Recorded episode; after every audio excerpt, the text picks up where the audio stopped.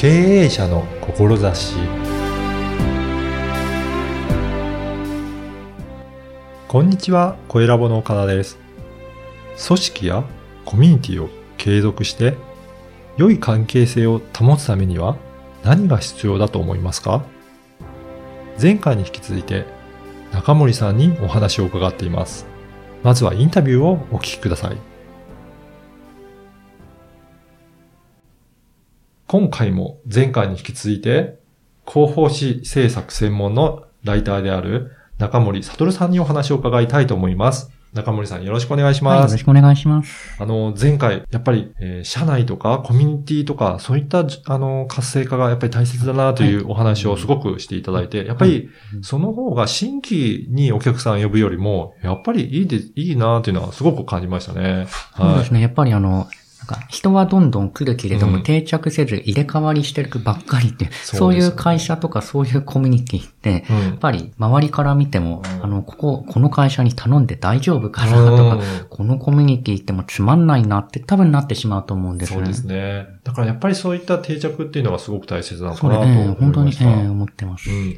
では、あの、この番組は経営者の志という番組なんですが、はい中森さんにとっての志ですね、その思いもお聞かせいただきたいんですが、どういったところがあるでしょうか？はい、そうですね。やっぱり僕がこうやって広報誌、うん社内法、コミュニティ誌を作ってて、あの、その結果として、なんかどういう会社になったらいいなとか、あの、うんどういうコミュニティになったらいいかなっていう部分で、あの、なんか、なんでしょう、理想とかそう描いてる部分があるんですけど、はい。あの、すごくなんか公平な社会づくりとか、あの、公平な組織っていう、なんかそういうところに、あの、今までずっと関心があって、うんうん年齢とか、年齢、学歴、うん。え性別、うん。あの、なんかで、あの、なんか差別されないし、うん。なんか誰もがえちゃんと、あの、平等に扱ってもらえるような、そういうような、なんでしょう。なんかここにいてよかったって安心してもらえるし、うん。それによって、あとそこにいる人たちが、うん。なんか伸び伸びと活動できて、うん。まあそれがあのコミュニティ活性化とか、うん。あの会社の業績が上がるとか、うんそういうことにつながればいいなっていうふうに思ってます。さやっぱり、あの、会社の組織だと、よどうしても長くいるとか、誰々さんについてるとか、ねなんか、いろいろ、うん。なんか複雑な要因があったりとかすると思うんですけど、そうありますよね。あの、なんはか、その、提案をしたり、意見をしても、い、はい。あの、そういうのが、えっと、実は、あの、喫煙所の、うん。えっと、密談でひっくり返されるとか、はい。おつぼね様の一言でひっくり返されるとか、うん。そういうのってなんか、あ、嫌だなーって見てて思ったし、あと逆にですね、なんか理不尽な、なんかよくわかんない指示が出てきても、え、なんでそれやんなければいけないんですか、はい。って聞いたら、社長が言ったからとか、はい。もうもはやなんか、はい。あの理由とかがなくって、うん。誰々が言ったからっていうのって、そういうことでなんか、回ってる組織ってうん、嫌だなとか思ったし、うん。まあ、そういうとこって現に人がどんどん辞めてしまうことも多くって、あの自分の経験からちょっとあの、なんかもっとあの公平で、うんな組織ってのは、の方がいいなってのはすごい思ってます。はい。だからやっぱりアルバイトにしろ、うん。普通の一般の社員にしろ、はい。うん。あと管理職にしろ、皆さんがそれぞれちゃんと意見を言っそうでて、すね。その上で何か物事が進むように。まあ、そのために今のこの広報誌とか、あの、社内のコミュニティとかを活性化して、それぞれがよくわかるような、社あの、風通しのいいためにこういったメディアアを使うっていうことですかはい。ええやねっ。ぱりあの、社内でなんか誰がどこで何をしているかわからないとか、うん。あの、っていうような状態だと、多分風通し云々の前のうん。状態になっちゃうと思いますし、あと、お互いの事情を知らないまま、うん。あの、営業部と研究部が、はい。なんか人間感情的に対立をしてるままだと、あー。なんかどんだけいい、あの、アイデアがあったとしても、あのーなんか感情面でなんか潰されてしまうってことも起こると思うので、なんかまずそういう意味で、あの、社内の風通しを良くするためにも、今何が起こってるかっていうのをみんなが知るっていうのはとても効果的だなと思います。やっぱりその、そういった意味の広報誌、はい。誰々さんがいて、どういったことをやってるのかっていうのを知ってもらうのが大切っていうことですかね。そうですね。全員を一度に取り上げるのは、うん。あの、難しいですけど、うん。ただ、えっと、そうやって、あの、なんか自分のところで誰がいて、何をやってるっていうのが、あの、うんまずわかるっていうことあが、ー。そうですね、一番効果があるなと思ってます。何か、あのーその会社組織で取り上げられた、なんか例とかはありますかね？こういったことで、この活用されてるっていうような会社さんとかありますかね？あ、そうですね、会社の中で言えば、うん。まあ、やっぱり、えっと、イベントごとを、えっと、記事にするような会社の方は多いですし、うん。あと、やっぱり、えっと、新入社員の方に、うん。あの、入った時に自己紹介プラス、はい。まあ、ちょっとした抱負を聞いてみるってことで、あの、早く新しく入った人が、はい。あの、直接、社内で接点がない人でも、うん。その人のことを早く知ってもらえる、うん。まあ、その人も社内に早く知られて、あの、早く溶け込めるような、うん。まあ、そういうような環境づくりを社内法を使って整える会社は、あの、すごい多いしと思いますし、あの、うんすごい効果があるなって思ってます。うん。やっぱりそうですよね。そう言って、どういった方で、どんな趣味持って、どういった思いの人がいるんだっていうのが分かるそうですと、ね。うん。なんか個人的なつながりもできて、ね。より、あの、本当に仕事だけのつながりじゃない、そういったところできると、そうですね。なんか業務、うん業務だけのつながりじゃなくって、うんもうちょっとなんか人柄も知ってると、まあ、もうちょっと、うんあの、親近感、信頼感っていうのも湧くきっかけにもなりますし。うん。うんあのーとは言ってもなかなか企業でやろうと思うと、何をじゃあどう作っていいのかとか、ねどうしたらいいのかって分かりづらいと思うんですが。なかなかそうですよね。そのあたりは何か、あの、対応、中森さんの方ではどういった対応されてるんでしょうかねあ。そうですね。やっぱりあの、今、岡田さんが、あの、おっしゃったような、うん。あの、こういうコミュニティ活性化のための、うん。えっと、ネタ出し、あとあの、社員の人が、うん。なんか、やりがいを持ってもらえるためのネタとかはい。こういうようなですね、と、社内向け、コミュニティ向けの、うん。あの、ネタ探しって皆さんすごいお困りなことがあるって、あの、そうですね。んお問い合わせであの、実感していて、はい。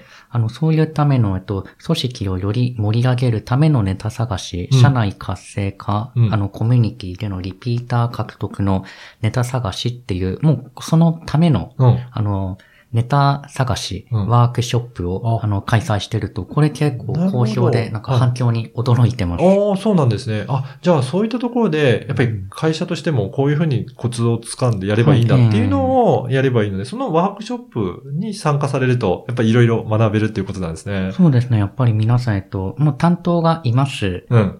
ネタがなくって苦しんでますって方向けに、あの、じゃあそのネタの見つけ方、はあの、ネタを見つける考え方っていうのを、そこから全部うん。お教えしているので、一回、あの、受けたらあ一生困らないとちょっと自分では思ってます。じゃあ、それ、ぜひ、ね、受けれるといいですね。これ、どういったところから、あの、こんなのやってますよっていうのを、あの、知ることできますかね？あそうですね。もう本当にえっとネタ探しのワークショップ、明日にでもやってくださいとかいう場合だと、うんあの、個別に連絡をお問い合わせをいただいたの、そこの企業の方とはい日程調整といった方で、あの、企業でしたら、まうんあ本当個別に対応はしてるんですけど、まあ個人の方だと、うん。あの、定期的にセミナーをやってるので、まあ、あの、日にちが合うならちょっと行ってみたいという方がいるんでしたら、あの、また、えっと、番組で、あの、うんご案内している、はい。あの、ブログだったり、あの、うん SNS の情報あの、ありますので、確認していただけると嬉しいです。あわかりました。あの、この、ポッドキャストの番組の説明文にも、あの、ブログだったり、SNS の URL 掲載させていただきますので、まずはそういったセミナーとか、あの、ところから行きたいっていう方は、チェックしていただいて参加いただければなと思います。そうですね。うんうん。あと他にも、もうちょっと中森さんと、あの、個別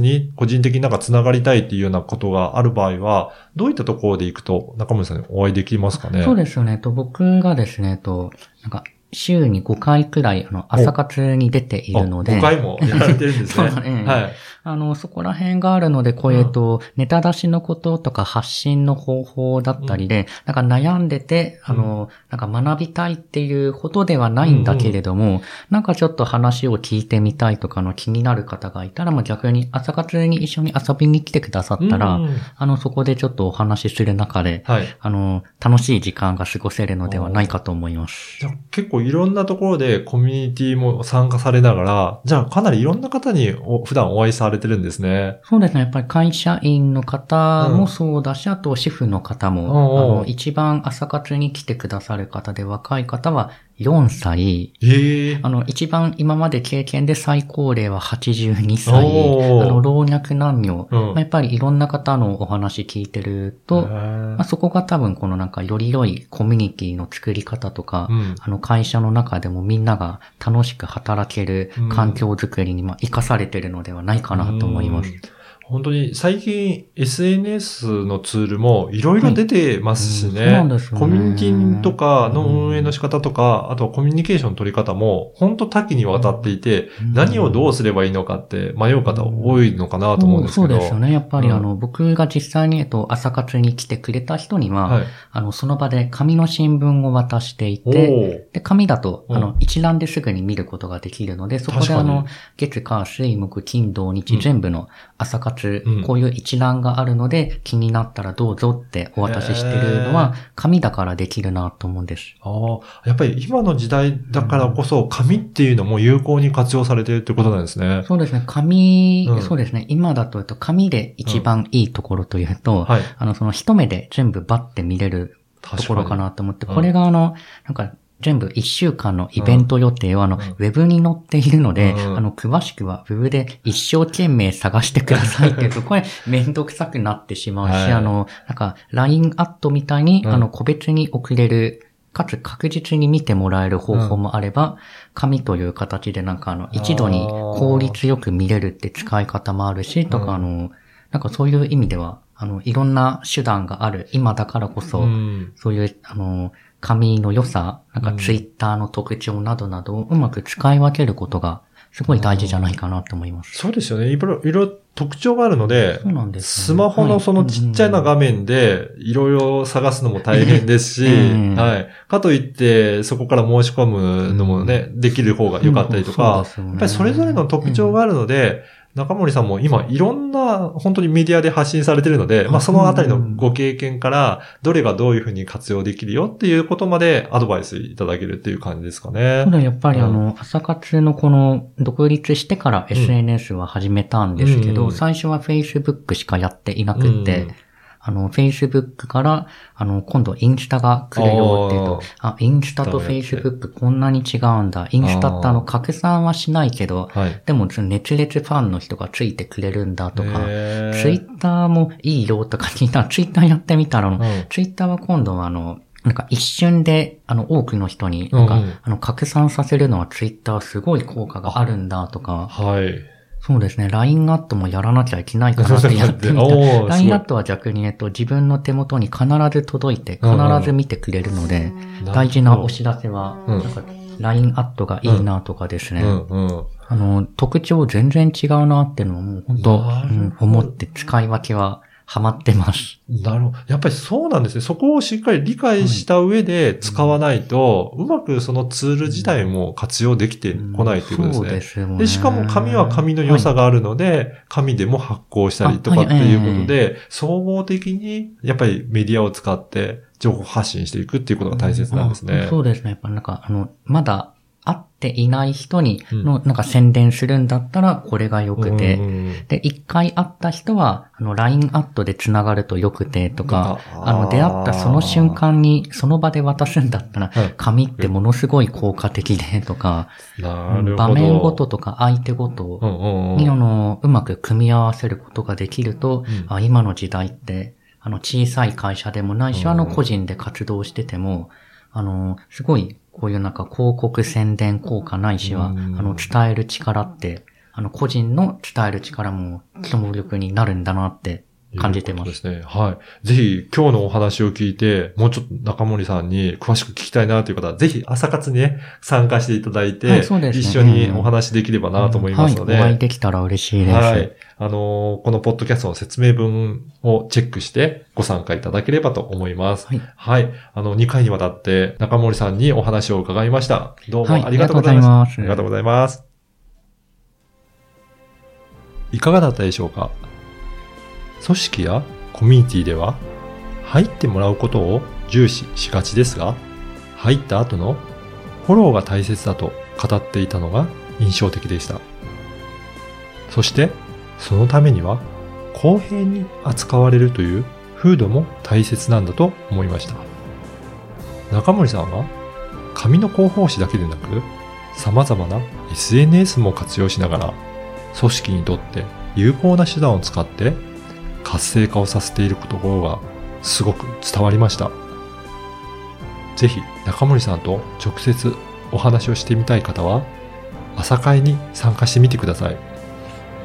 すごく多くのアイデアをお持ちな方なので、ヒントになるはずです。そして声ラボでは、ポッドキャストの活用方法が学べるセミナーを開催しています。声ラボホームページからお申し込みください。ではまた次回。